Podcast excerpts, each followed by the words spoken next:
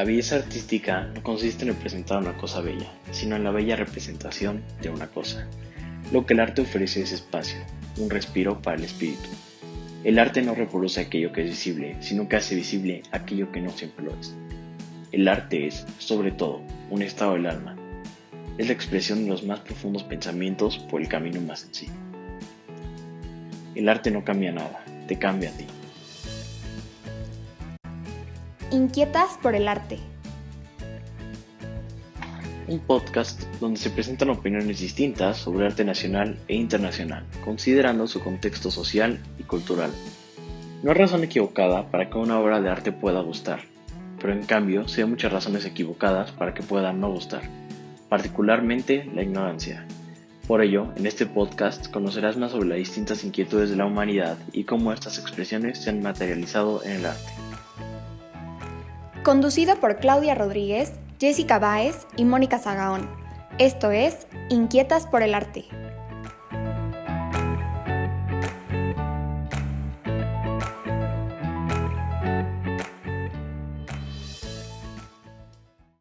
Mis queridos siempre inquietos e inquietas por el arte, saludándolos nuevamente con un programa increíble que hemos preparado hoy para ustedes, ya que se empiece a sentir ese ambiente navideño, con la llegada del frío y los olores de invierno, pues se antoja hablar del tema, ¿no les parece? Así que pues tomen su chocolatito caliente, un cafecito para escucharnos el día de hoy. Y mientras un ponche. tanto, un ponche, sí, ya se antoja. Buñuelos, Un panecito. una un concha té. con chocolate así sopeadita. Ay, yo Ay, hace qué ratito rico. sí me tomé una. Pues mientras tanto, les voy a recordar nuestras redes sociales en lo que se preparan esas, esas botanitas o esos cafecitos para empezar. Nuestras redes sociales en Facebook, Instagram y Spotify nos encuentran como Inquietas por el Arte, con X en lugar de por, para que puedan ver todas las imágenes de los temas que tocamos cada, en cada uno de nuestros programas. Y pues también nos pueden dejar ahí sus likes y sus comentarios. Mis queridas amigas, Moni y Jessy, ¿cómo están? ¿Qué tal? ¿Qué tal, querido auditorio? Amigas, Moni, Clau, perfectos aquí, iniciando con, pues, con estas festividades, ¿verdad? De Guadalupe Reyes. A ver ya cómo les va. Entonces, pues aquí, muy animada con todo el, el sentimiento que, que conllevan estas festividades y pues la Navidad. Y Y aquí nos iba a también ya. ¿no? Pues ya también muy listos, ya con muchas preparaciones, las carreras, el tráfico, el frío, pero muy contentos, siempre es muy alegre, muy familiar, por lo menos en casa este, estas fiestas son muy familiares, ya estamos poniendo el árbol, ya sacamos cuatro mil adornitos, ya estamos viendo películas navideñas desde hace como dos semanas, así que bueno, estamos más que listos para comenzar. Y pues vamos a platicar hoy de temas bien interesantes. Clau nos va a platicar de los huevos de Fabergé. Eh, Jessie nos va a platicar de las tradiciones mexicanas, posadas, piñatas. Y yo voy a comenzar a platicarles sobre un clásico de la Navidad que todos conocemos, si no a través de su versión original, seguramente a través de una de sus versiones cinematográficas. Les voy a platicar sobre el cuento de Navidad de Charles Dickens, escrito en 1843, cuyo nombre original es A Christmas Carol, que sería como una canción de Navidad, y es una de las obras más famosas de Dickens. Seguramente recordamos todos a su personaje principal, el avaro Scrooge. ¿Quién no se acuerda de él? A ver, ustedes, chicas, ¿se acuerdan quién es Scrooge a grandes rasgos? Ay, claro, yo sí, me encantaba una caricatura de Disney que la sacaban siempre en, en- Miles, en esta. Miles de temporada. películas que sacaron En Navidad. A Sí, propósito de eso, ahora a mi hijo le va a tocar hacer ese cuento de Navidad en la escuela. Ya ves, Ay, es una versión que se ha Súper copiado muchísimo, tanto en teatro, en teatro infantil, en películas, en reinterpretaciones, en cuentos ilustrados, porque es una historia que pues nos refleja mucho el espíritu que se busca tener en Navidad, ¿no? Un espíritu de cordialidad, eh, un espíritu de compartir. Entonces, bueno, pues yo em- estaré platicándoles de eso y me arranco un poquito ya más en orden.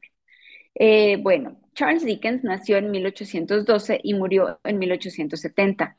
Él no recibió una educación formal hasta que tuvo nueve años, pero leía muchísimo. Su infancia fue muy complicada, lo cual se refleja en muchas de sus obras. A él le gusta platicarnos mucho de la infancia explotada, de la pobreza, de los obreros y está siempre de su lado.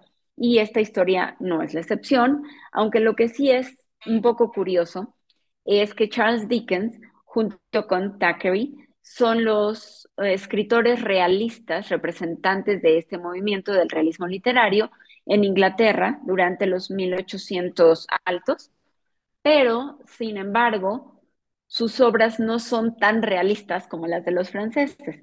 Los franceses realistas que encontramos y que realmente son los representantes del realismo literario son Stendhal con Rojo y Negro, Balzac con la comedia humana y Flaubert con Madame Bovary.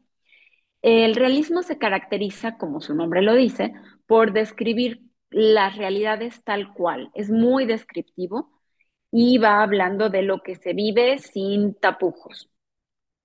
En otras de las obras de Dickens, como puede ser Oliver Twist o David Copperfield, que son de sus obras más conocidas, o bueno, ni qué decir de Historia de dos ciudades, encontramos un realismo más marcado. Pero en el cuento de Navidad, curiosamente, encontramos una influencia de un tema que estuvimos platicando hace poco tiempo, que fue el de Frankenstein o el moderno Prometeo de Mary Shelley, que si ustedes recuerdan, les comentamos que habla de un tema mucho más fantasioso. Es la novela gótica o romántica, que sin embargo coinciden estas dos novelas de las que platicamos antes y, la que, y el cuento del que hoy platicaremos, en que ambas tienen un ingrediente de denuncia social muy fuerte y de denuncia moral también. Pero es simpático que Dickens sea el representante del realismo y haga un cuento, un cuento de fantasía con fantasmas. Entonces, pues nos llama la atención un poquito, ¿no? Bueno, pues ya hablando un poquito más de el cuento de Navidad, vamos a platicar de qué se trata. Es la historia de el avaro Scrooge. Scrooge es un prestamista o un contador, varían un poquito las versiones que tenía un socio que era igual que él. Eran muy avaros, muy amargados, sin familia, vivían una vida muy egoísta, nunca querían ayudar a nadie, dentro de la época victoriana, donde la época victoriana nosotros la podemos encontrar justamente en nuestras postales navideñas como un recuerdo muy hermoso, los árboles llenos de listones rojos, las velas, los vestidos de época, las canciones navideñas, los Christmas carols precisamente, sin embargo, la realidad de la mayor parte de la población en Inglaterra y en todo el mundo, pero hablando ahorita de Inglaterra, era muy distinta. Había muchísima hambre. La época victoriana coincide con la segunda revolución industrial. Los obreros la pasan muy mal, ganan muy poco, eh, no tienen educación, los niños son explotados económica, social e incluso sexualmente, cosas que se, bueno, se denuncian en obras como Oliver Twist de Charles Dickens, pero en A Christmas Carol nos vamos a un nivel más, mm, más personal. La obra habla más de una introspección para lograr un buen ánimo en estas épocas navideñas. Entonces, a grandes rasgos, les cuento la historia, aunque ustedes la deben conocer más que bien.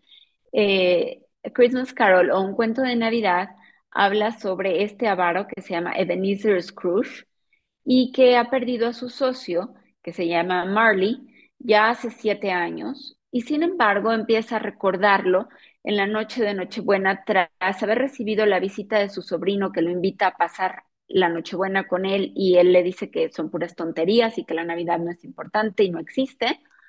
También eh, vemos cómo maltrata a su, a su empleado principal, que es Bob Cratchit, y cómo le niega ayuda a las asociaciones que van a pedir ayuda económica para los pobres, los maltratados, los obreros, los muertos de hambre.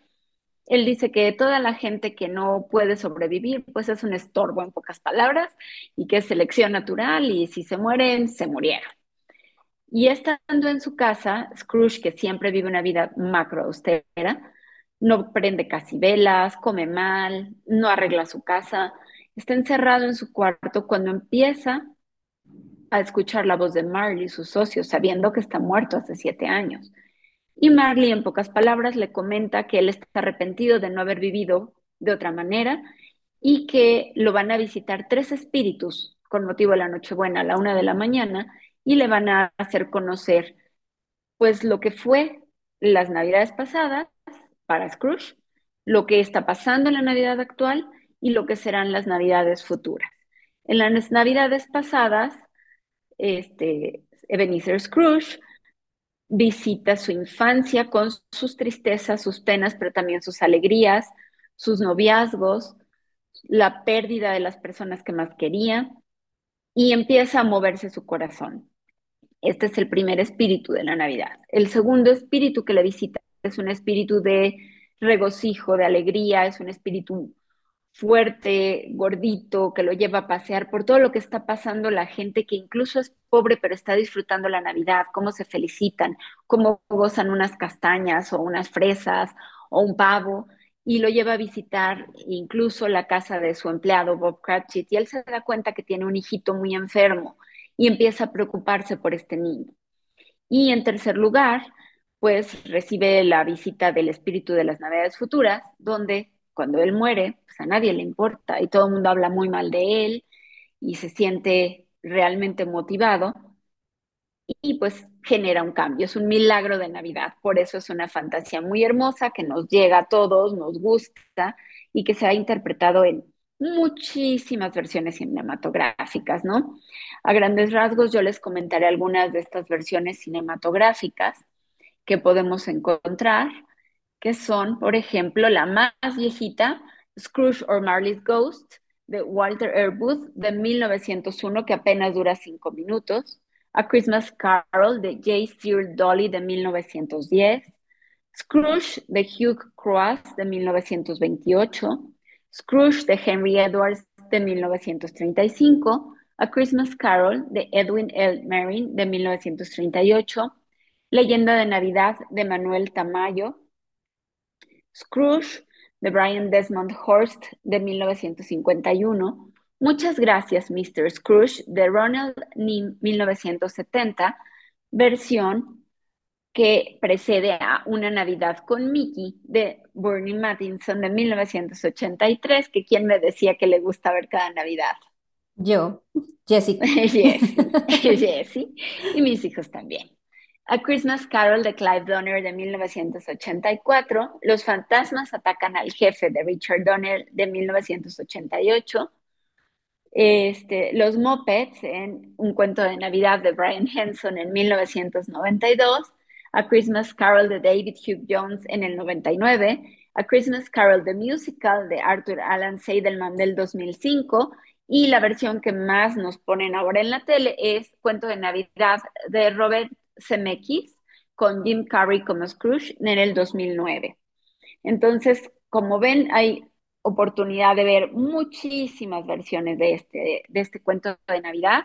Ojalá lo disfruten, lo quieran leer, lo puedan ver. Es un cuento muy breve. ¿eh? Yo lo volví a leer para recordarlo este fin de semana. Son unas 105, 110 páginas.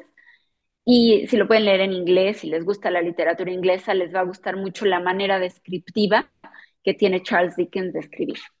Entonces, pues eso es de lo que yo les quería platicar hoy.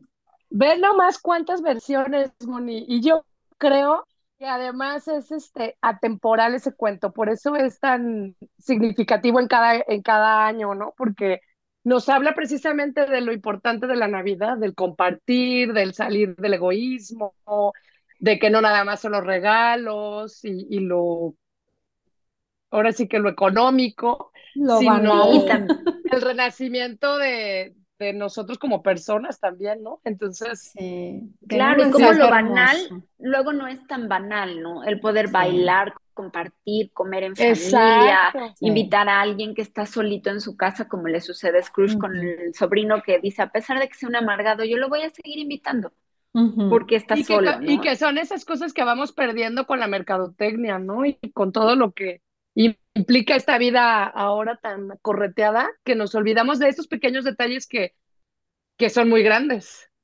Sí, Sí, sí, y aparte pues ahora exaltamos el egoísmo a lo máximo, ¿no? Ese, ese, esa frase de Scrooge de que el que no sirva, que se muera y venga la selección natural, pues es la manera de vivir de muchísimas ¿Ahora? personas, ¿no? Sí, Yo cierro los es. ojos y no me importa cómo estén los demás.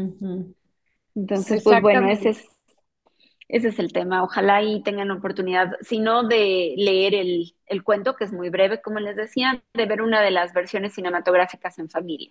Es muy bonito. Sí, y está padrísimo porque también esas versiones que son para niños, pues están muy divertidas. Sí, Oigan, claro. pues yo les voy a cambiar el tema un poquito y, y quiero platicarles que en una ocasión realicé un ensayo acerca de una pieza de joyería realizada justo en la época de la- del Art Deco. Y pues el análisis de este ensayo era un poco de cómo una joya podía ser una obra de arte. Y pues a propósito de la Navidad, ahorita quiero platicarles acerca de los huevos de Fabergé, que precisamente son unas piezas de joyería únicas y que sin duda pues son una obra de arte, no me dejarán mentir, chicos. Pues bueno, desde hace más de un siglo el nombre Fabergé evoca pues riqueza, opulencia y extravagancia. Estos pequeños objetos de arte fueron en realidad un encargo de la Casa Real rusa de los Romanov al joyero y orfebre Peter Faber- Fabergé. Y son Aquí todavía permíteme hoy, hacer una intervención. Sí. La familia Romanov eran primos de la reina Victoria. Entonces, estamos hablando de una época muy contemporánea y de una misma familia en estos dos temas, ¿no? así es, sí, pues estamos hablando de poco más de un siglo, no es tanto, no son tan antiguos, ¿no? Sí. Y este, bueno, pues algunas de estas obras son precisamente las obras decorativas más exquisitas jamás creadas. Son unos huevos hermosísimos y también son huevos conocidos como huevos imperiales. Se diseñaron por primera vez como regalos de Navidad a mediados de la década de 1880 y se hacían a mano con oro, diamantes y piedras semipreciosas como esmeraldas y perlas. Cada uno de los diseños eran únicos en su género y presentaban capas pigmentadas con esmalte de vidrio, hoja de oro y filigrana. Pues los huevos de Fabergé tenían un tamaño más o menos entre 7.5 centímetros a 12 centímetros, 12 centímetros y medio de altura. Y fíjense cuánto tardaban en hacer un huevo. Tardaban entre uno y dos años en completarse. O sea, toda una minuciosidad llevada a cabo en cada uno, ¿no? Sí, Lo Y cual pues añade menudo, valor.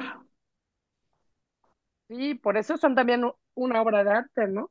claro. Este, y se abrían y adentro pues tenían una sorpresa que podían ser un retrato en miniatura, un reloj o algún muñequito que estuviera por ahí. Siempre tenían una sorpresa, ¿no? Un, un regalo, tenía un regalo adentro. Un regalo bueno, dentro del pues regalo. exactamente. Y de estas se han hecho muchísimas réplicas, porque bueno, los de Fabergé ya son este, solo para pieza de museo, ¿no? Pero Sí. este, ya se han hecho mucho en las tiendas, son como Eh, sí, hay souvenirs. de, de Sí, tipo imitando, emulando a los huevos de Fabergé y pues son bien bonitos también. ¿Saben por qué se Este la negocio, forma del huevo? ¿por qué, Moni? Bueno, pues porque el huevo es una forma perfecta. Entonces, esa forma perfecta es el reflejo de Dios. Y Ah, pues se regalaba en Navidad y además nace el niño Dios que surge exacto, de un, como un pollito, ¿no? Sí, De un qué huevito. interesante. Sí, sí, Y sí. por eso El oculta esa es sorpresa dentro del huevo, ¿no? También, Claro, también. exactamente. Pues este negocio que se hizo un hombre, la verdad que trabajó por encargo, después pues hizo toda una firma, toda una fábrica y realizó una fortuna como proveedor oficial de las joyas de la familia real rusa y también de otras cortes europeas. Pero este, eh, este negocio se disolvió cuando fue la revolución de 1917, que puso fin a estos 300 años de gobierno de los Romanov y pues la familia del zar huyó a San Petersburgo y bueno, pues los 50 huevos imperiales fa fabricados a lo largo de esas tres décadas, pues quedaron atrás. Algunos desaparecieron y hoy solo existen 43 de la colección real.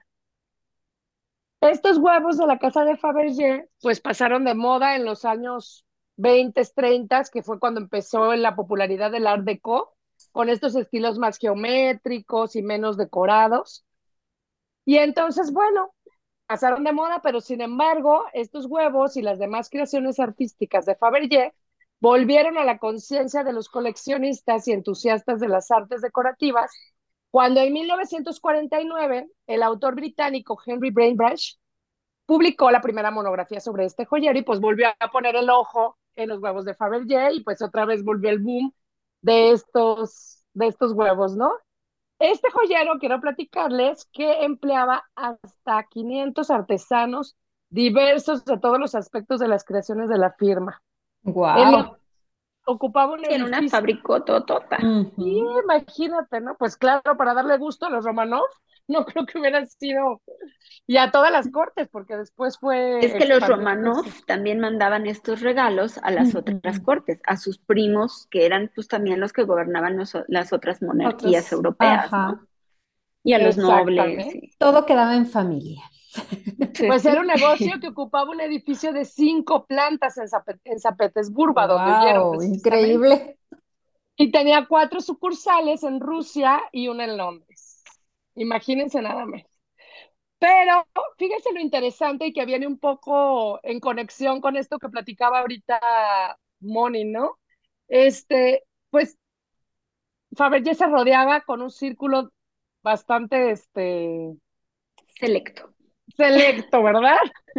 Pero, pues él tenía una conexión muy interesante también con los artesanos, que eran los que realmente le daban historia a estos huevos. Y ese fue el éxito de la marca, porque él permitía que, este, que le pusieran su sello, ¿no? Y, y firmaran sus huevos los artesanos que, que lo, hacían y que y les dejaba ahora sí que a libre albedrío su, su imaginación. Y entonces fue haciendo que los huevos tuvieran y contaran historias de estas familias de artesanos que, que, este, que los hacían. Entonces son bien interesantes y por eso también son únicos y fue claro. el éxito. Sí tenía esta relación con este círculo social alto, pero también le daba su lugar a la gente humilde y que la mayoría de ellos eran alfabeta y les daba trabajo además. Entonces fue muy provechoso y, y ahora sí que le, yo me imagino que daba como un balance a estas dos esferas de la sociedad, ¿no? Otra sí, cosa que quiero, muy interesante otra cosa que quiero destacar y que creo que fue muy adelantado a su, a su época fue que las dos de sus principales diseñadores de esta marca eran mujeres. Era Alina Holmstrom y Alma Film. Y bueno, esto también cabe destacarse porque pues en esa época, época era común, exactamente, exactamente.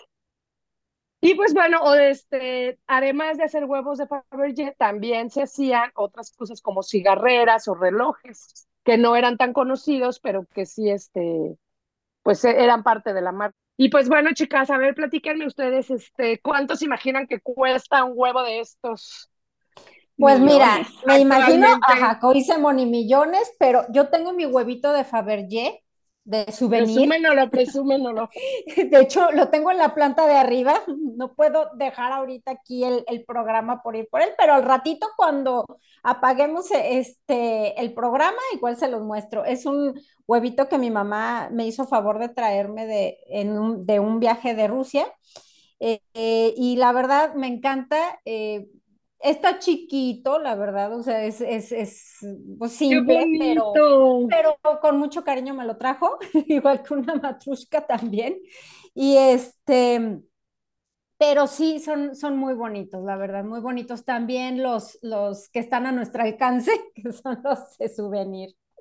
Sí, yo tengo uno de Atiro Souvenir Souvenir que compré hace unos tres o cuatro años cuando fuimos a ver el Cascanueces, mis hijas y yo, que siempre acostumbramos irlo a ver en esta temporada. Ay, nosotros y los estaban vendiendo en el auditorio. Ajá. Y me traje uno que es color moradito, como con brillantitos, por supuesto, de bien, vil plastiquito, ¿verdad? Bueno, se ve como esmalte, pero no creo que sea esmalte. Pero bueno, lo tengo con mucho cariño también en mi buró, porque pues es un regalito que me hicieron mis hijas con estas fechas navideñas, ¿no? Sí es un recordatorio de esa tradición que tienen, ¿no?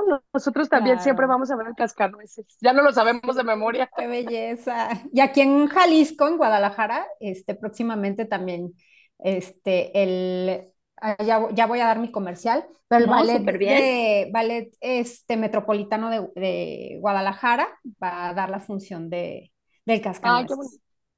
Y aquí también se va a presentar, pues como siempre, en el Auditorio Nacional y pues es con la Compañía Nacional de Danza. No sé cuándo empieza la temporada, no lo he checado, pero ya debe de estar. Y también hablando de ballet, desviándome tantito, pero acercándome al tema de Jessie, igual el ballet folclórico mexicano, o sea, va a hacer unas funciones. Ahorita me parece que están en el Castillo de Chapultepec y a finales de diciembre lo van a hacer también en el auditorio y está precioso. Es un ballet folclórico que no presenta los bailes que siempre presentan, sino son bailes relacionados con las fiestas navideñas y las tradiciones mexicanas de Navidad, con unos vestuarios espectaculares, vale mucho la pena. Pues mándanos la información a ver si nos vamos para allá, Moni, un día. Claro, sí, yo creo que va a estar bien bonito. Yo tengo muchas ganas de ir. Es en mi cumpleaños una de las funciones, así Qué padre, pues mándanos. igual te caemos a felicitarte, Moni. Claro. Pues sí, padrísimo, padrísimo. Yo creo que va a valer pues la pena. Pues el año tampoco se queda atrás porque aquí siempre tenemos nuestro festival del cascanueces por un ballet ruso que siempre viene a presentarse. Entonces, pues, en todos lados está presente estas tradiciones. Pues mira, no me va a quedar, no los voy a dejar con la duda, porque el huevo de invierno en 2002 se vendió en 9.6 millones. Wow. wow. Sí, sí Imagínense nada más. Millones de dólares. De dólares, claro, sí. Híjole. De oro que era con un gallo de diamante se vendió en un precio récord de 9 millones de libras también. Wow, Entonces, bueno, pues estos Fíjate que no tengo el dato, lo voy a buscar, pero pues también me imagino que ha haber sido por la época. Los huevos rara vez aparecen en subastas, así que si tienen sus nueve millones guardados, ni crean que los van a poder comprar tan fácil. No, me encantaría, pues, pero ahí sí La mayoría están en instituciones públicas, este, en los museos, en Moscú, desde Moscú hasta Cleveland están así como por ahí repartidos. Y la mayor colección la tienen la Armería de Kremlin, y el Museo de Fabergé de, San Petersburgo, precisamente, que alberga 10 de cada uno. Entonces, pues... Vale la pena. Un viajecito a Rusia, hay que ahorrarle mucho, mucho, pero vale la pena. Y nos traemos aunque sea el souvenir. Sí. Sí, pues sí. Sí, para otra cosa no me alcanza. Sí, no, el original, de los originales creo que está un poquito complicado. Muy complicado. Pero bueno, esta es la historia de los huevos que seguramente la mayoría de la gente también tiene idea de, de qué les estamos hablando. E incluso, hablando de nuestros chiquillos, pues los hemos acostumbrado a una tradición así, no puedo hacer anuncios de marcas, pero sabemos que hay huevitos de chocolate rellenos de una sorpresa, y yo creo que eso viene de, de esa Italiano, claro. Aunque estos son italianos. Sí, sí, de una marca italiana, pero también ya hay unas marcas nacionales que hacen cosas parecidas. Los huevitos que sacas de las maquinitas y traen su regalito, ¿no? También, sí. Entonces, pues yo creo que si eso nos da ilusión ahorita, imagínense hace tantos años recibir una joya de esas y todavía con tu regalito adentro, pues padrísimo. No, imagínate, con piedras preciosas de oro, bueno. Personalizado. Bueno, pues a mí me gustaría platicarles ahora un poco sobre los símbolos en los elementos navideños. Eh, comenzaré platicándoles un poco sobre el árbol navideño. El árbol de Navidad tiene origen germánico y simboliza la vida. Los celtas adornaban árboles a sus dioses, como un, un dios que creo que se llamaba Frey. El primer árbol de la Navidad de Alemania se plantó en 1605 y curiosamente, hasta la fecha, los alemanes tienen esa hermosa tradición, ¿no? De tener su árbol natural en Navidad, con sus manzanas rojas y velas naturales, o sea, son velas tal cual, no son foquitos como nosotros los arreglamos, sino ellos hasta la fecha les ponen a sus arbolitos velas y nada más, porque diría uno, ay, qué peligroso, ¿cómo velas, no? Porque pues... Eh, Justo eso te iba a decir, Jess. Me ha tocado ver varios, varios árboles en películas y así. Ajá. que tienen velas naturales y siempre es mi duda, ¿cómo le hacen? Qué Sí. peligroso. Es que fíjense que tengo una amiga que, que es este, bueno, mm, descendiente de alemanes y me platicó que realmente la vela la ponen justo donde no haya, obviamente, una rama encima, Una rama arriba. Ajá, entonces así pues ya no se quema. Además, no la prenden todos los días como nosotros, o sea, todos los, todas las noches prendemos el árbol, ¿no? No, ellos justo nada más el día 24 y se apagan las velas. Nada más ese Es día que tienen entonces para la una Nochebuena. técnica, Ajá. Entonces, ¿no? pues es tienen muy toda una interesante. técnica Sí, para tiene que no se todo. vea que... Así es. Entonces, pues creo que es una tradición muy bonita, ¿no? Y que, bueno, pues ahora nos llegó hasta nosotros.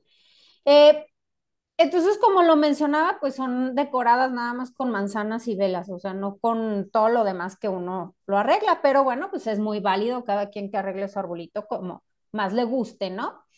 Y eh, bueno, pues San Bonifacio en el siglo XVII modificó el árbol céltico y lo adoptó a la fe, a la fe cristiana para evangelizar, justamente.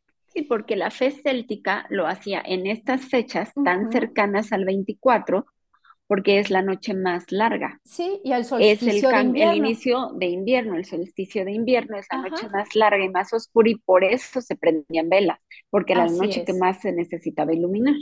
así es. Y bueno, pues hablando de, de estos símbolos que tiene el árbol, bueno, las estrellas simboliza la estrella de David, las esferas, los dones divinos, las luces, el camino hacia Dios, hacia la verdad, hacia la espiritualidad, y los lazos, los moñitos que les ponemos, pues son los lazos de la unión familiar, Ay, qué ¿verdad? bonito. Sí, Sí, qué bonitos significados, encantan, todos los ¿verdad? simbolismos me fascinan. Sí. Sí, y bueno, pues ahora vamos a platicar también acerca de, la, de nuestras posadas mexicanas, ¿verdad? Claro. Bueno, pues son nuestras festividades, son festividades previas a la Navidad eh, que surgen en el virreinato de la Nueva España en 1587, gracias pues a un fraile, un fraile agustino que se llamaba Diego Soria, quien solicitó autorización al Papa Sixto V para realizarlas por primera vez en el convento de San Agustín de Acolmán, en el Estado de México. Las posadas navideñas tenían un motivo de celebración, educación y pues obviamente evangelización, ¿verdad? Obvio. El fraile Soria observó las similitudes entre las festividades indígenas con las católicas, que permitió que los indígenas pues abrazaran pues, más fácilmente la fe, eh, de una manera pues más asequible. Curiosamente tenía lugar en las misas eh, fechas de la Navidad cristiana, dando como resultado un sincretismo pues, que nos identifica culturalmente a los mexicanos. Los indígenas el del sol y el advenimiento de Huitzilopochtli, dios de la guerra, en el mes de diciembre, adornando eh, los árboles con, eh, bueno, eh, adornando sí los, los árboles frutales y el tiempo principal con estandartes, el templo, perdón, principal con estandartes, esperando durante 20 días el solsticio también de invierno. Qué curioso, ¿verdad? O sea, lo estábamos que todas las culturas Se celtas. relaciona, ¿no? De algún Así modo es. siempre han observado la naturaleza y se ha unido la tradición con la naturaleza para pues darle un significado, como tú decías. Así es. Entonces, bueno, en los días 24 y 25 se celebraba con banquetes y regalos llamados toatl, que eran figurillas hechas con barro, las cuales se regalaban pues a todos los presentes. Las posadas católicas se comenzaron a celebrar nueve días antes del nacimiento de Jesús, eh, del 16 al 24 de, de diciembre sustituyendo las festividades indígenas con la tradición de María y José, mostrando su peregrinar durante los nueve días hasta el nacimiento del niño Jesús, que es el 25 de diciembre. Oye, que se han perdido mucho esa tradición de las posadas, ¿no? A mí Sí, eso me, la verdad sí me Sí, parte el que se han corazón vuelto porque puro reventón, ya no son sí, posadas, posadas, no nadie sí, pide ya ni posada, ajá, cantan, ni rezan, ni hay nada, ponche, ni hay este dulces tradicionales, Así este Se ha es. perdido mucho. Yo recuerdo mi, infancia con posadas desde los siete, diez días, yo creo, antes de la Navidad.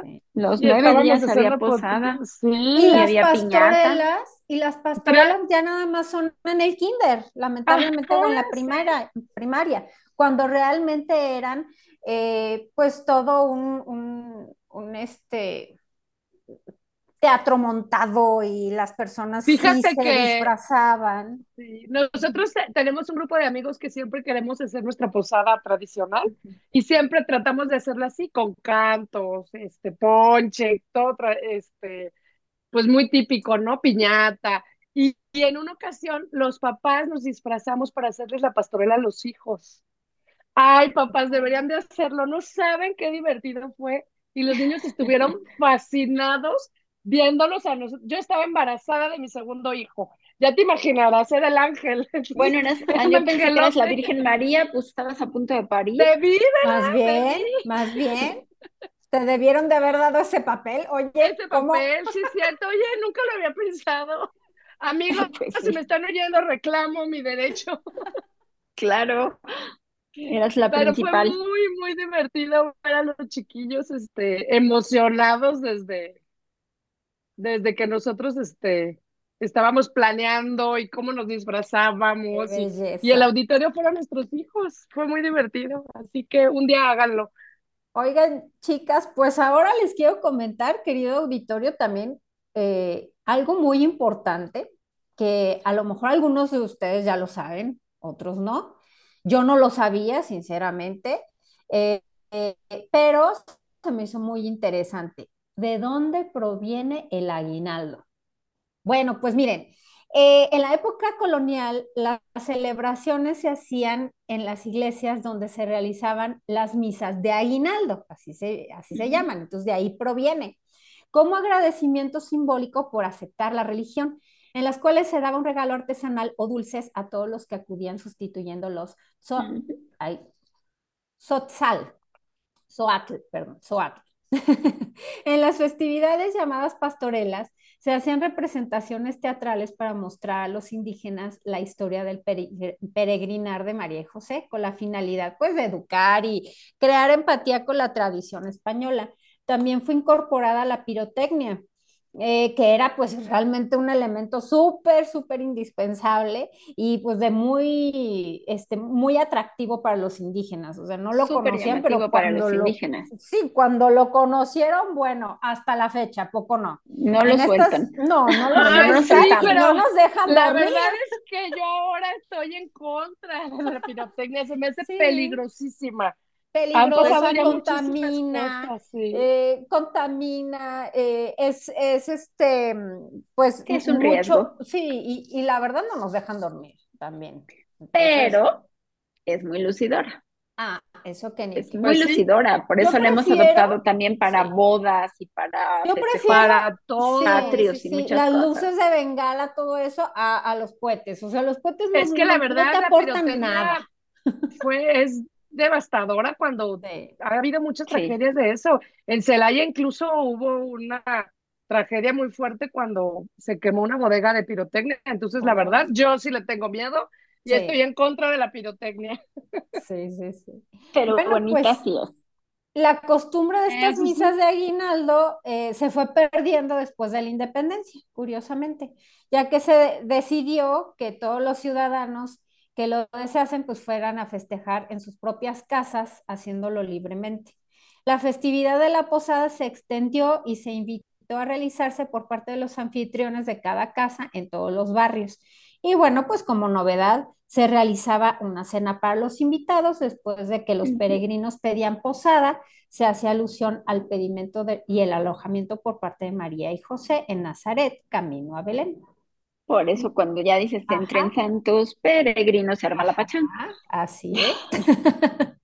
Y bueno, las posadas iban acompañadas, como dices, este, Moni, pues de cantos de letanías, rezos, villancicos, basados en el Evangelio. Se, se prendían velas, luces de bengala y bueno, y otro elemento muy importante también de estas festividades, pues eh, son las piñatas, que están llenas de colaciones, fruta y, y dulces, ¿no? Ya no son como las de ahora, que ya vienen los dulces este, empaquetaditos, no, eran dulces tradicionales eh, hechos manualmente, ¿no? Sobre todo era fruta. Sí, sobre todo. Cuando yo era muy chiquita hace muchos siglos. Mucha. Era fruta, Cañas, y fruta. ¿no? Las cañas. Cañas, cañas. Cacahuates. Mandarinas. Mandarinas. Ay, los cacahuates. y colación. Oigan, y aparte en nuestra época, en las piñatas de Tepalcate, que no eran de, Sí, eran que de si barro, pues, te podías cortar. te Todavía hay algunas que las hacen así, sí. Ahora Que- ya son más seguras. Antes Que por cierto les voy a comentar también acerca de, de eso. O sea, la piñata tiene como significado los siete pecados capitales, representados con los siete picos. Los colores vibrantes eh, que, que pues las vemos envueltas con, con ese papel así de colores y demás, este, simbolizan la tentación de los placeres mundanos. La fruta representa la gracia y las recompensas del reino de Dios al vencer esas tentaciones.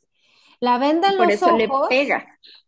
Ajá, por eso le pegas, porque también pues la venda en los ojos es esa fe ciega, las tres vueltas que se le da al vendado con los, son los años del, de Cristo y el palo pues el símbolo de la iglesia o de Dios que vence las tentaciones del mal a la hora de, de romper la piñata. Así es, pero bueno, también se preguntarán de dónde surge realmente la piñata, porque no creen que nosotros la, la inventamos, ¿eh? Porque luego cuando uno cree, que- lo único que conoce, cree que, que es, es propio y no es así. Es el inventor.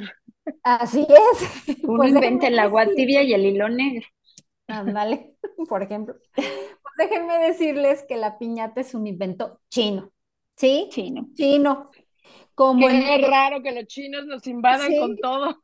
ahora también, También la pirotecnia. piñata, ¿verdad? Sí. Eh, bueno, pues era muy común eh, la piñata en las festividades de Año Nuevo para ellos. Entonces, al regresar Marco Polo a Venecia de su gran viaje a las tierras de Oriente en 1295, trajo consigo, entre muchas novedades, pues sí, la piñata, la cual pues se comenzó a utilizar para festejar la cuaresma. Más tarde se difundiría al resto de Europa y España trayéndola junto con la pirotecnia, de lo cual ya, ya estábamos hablando, a la Nueva. España a mediados del siglo XVI. La piñata china era algo distinta a la piñata mexicana. Esta, bueno, pues era hecha de una cazuela de barro con forma de animales, eh, eh, parecida a la de nosotros, pero esta sí era la, la- to- toda Eran la el dragón cántaro, chino, el perro ajá. chino, este, Ajá. sí, sus símbolos. Sí, entonces pues eran adornadas también con colores brillantes. Se eh, pero estas se rellenaban con semillas y se les colgaban instrumentos agrícolas como un buen augurio pues para las cosechas del, del año entrante.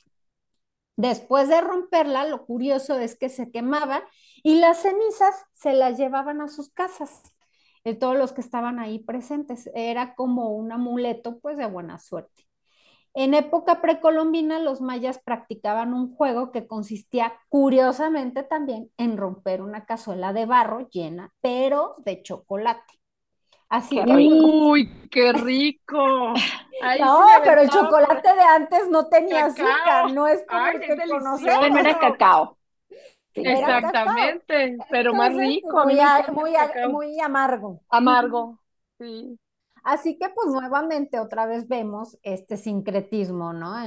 Y, la Iglesia Católica pues se valió de eso, de esa similitud cultural eh, que tenía la piñata y la incorporó en las festividades navideñas, pues dándose cuenta de la fusión de las culturas. Entonces. Pues de aquí Y los mexicanos le pusieron toda su creatividad, porque ya vemos claro, las piñatas claro. hermosas que hacen aquí. No, ¿no? bueno, ahora está con este di- diseños de, de Disney y de, de tanta Sí, cosa, pero a mí me siguen encantando para las posadas las Sí. estrellas. Sí, son hermosas, Me siguen encantando. Pues, pues al final Hasta es el para símbolo, decorar. ¿no? De lo que nos hablaba. Sí, sí. Y bueno, pues también en el arte también están, muchos artistas las han expresado eh, en sus obras, como por Claro. ejemplo eh, Diego Rivera, Teodoro Cano, Alejandro Rangel Hidalgo, bueno, pues entre otros. Ellos dejaron constancia de las festividades navideñas en sus obras, sinónimo de tradición mexicana que nos ha servido pues para recordar y admirar nuestra gran riqueza cultural.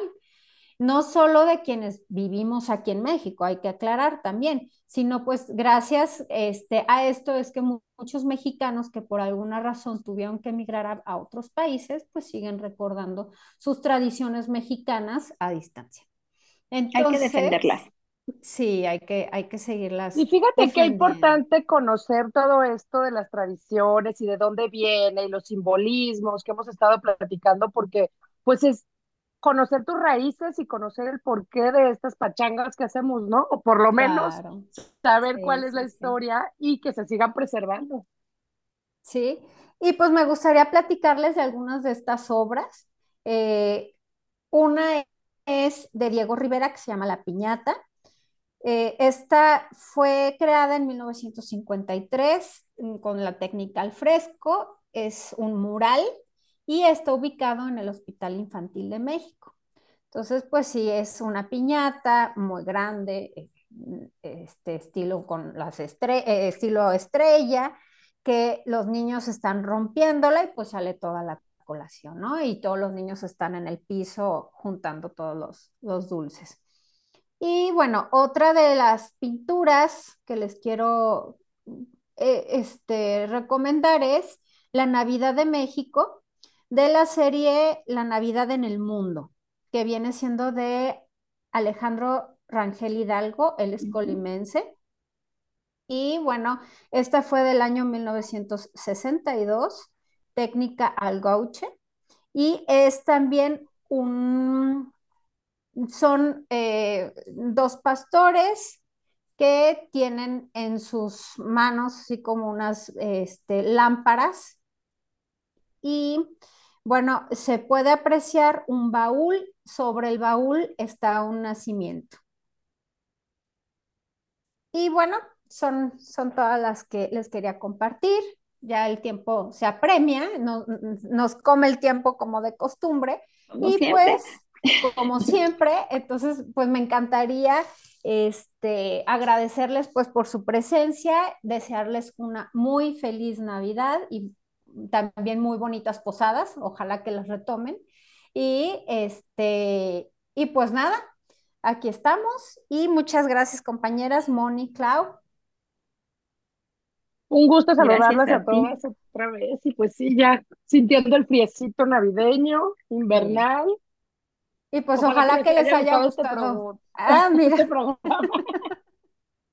Estamos pues en feliz la misma Navidad a todos y aprovechen todos estos consejitos que les recomendamos para culturalmente aderezar su Navidad. Hagamos posadas, celebremos, rompamos piñatas de estrella, platiquemos las tradiciones con nuestros niños, léanles el cuento de Navidad, vean las películas, eh, regalemos aunque sea un huevito de chocolate en recuerdo al, al Fabergé, pero sobre todo sigamos siempre manteniendo una tradición hermosa. Cuando veamos nuestro árbol de Navidad, recordemos lo que Jessie nos platicó. En fin, creo que es una época para dar, compartir y ser muy felices y agradecer, agradecer este año. Así es. Pues pásalo muy bien y sigamos, síganos escuchando, denos likes y síganos en las redes sociales, chicos. No se les olvide, este, Inquietas por el Arte con X en lugar de por, y ahí van a ver las imágenes de lo que hemos estado platicando. Felices fiestas y feliz Navidad y feliz Año Nuevo. Y esto fue. Felicidades. Inquietas. Inquietas por el, arte. Por el arte.